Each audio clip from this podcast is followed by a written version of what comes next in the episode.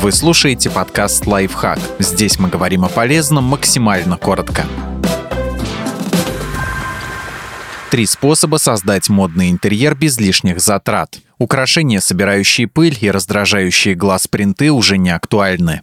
Выкиньте все лишнее. Направление, уже который год остающееся актуальным, минимализм, сочетающийся с функциональностью. Яркий пример лаконичных решений давно и успешно демонстрируют скандинавы. Следует безжалостно избавиться от всего, что не несет никакой полезной нагрузки. Шкаф, в котором хранятся годами нечитаемые книги, тумбочка для красоты, кресло, на котором давно никто не сидел, без всего этого можно обойтись. Из неотъемлемых атрибутов открытые полки, небольшие журнальные столики, стеллажи, легкие жалюзи вместо тяжелых штор, простые линии, отсутствие темных мрачных тонов, минимум декора и наличие логики.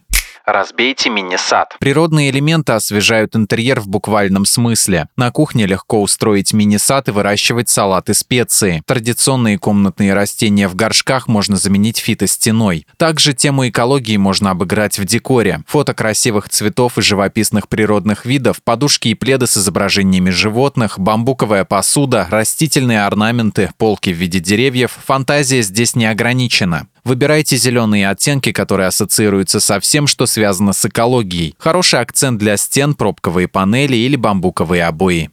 Используйте правильные цвета. Вы не ошибетесь, если выберете постельные оттенки розового, мягкий, коралловый, изумрудный, зеленый, кремовые тона, а также насыщенный синий. Их можно комбинировать, создавая самые невероятные сочетания. При помощи цвета можно исправить недостатки помещения. Светлые тона визуально увеличивают пространство, холодные делают солнечную комнату менее жаркой. Для оформления небольшой квартиры рекомендуется использовать несколько цветов, причем один из них может быть контрастным.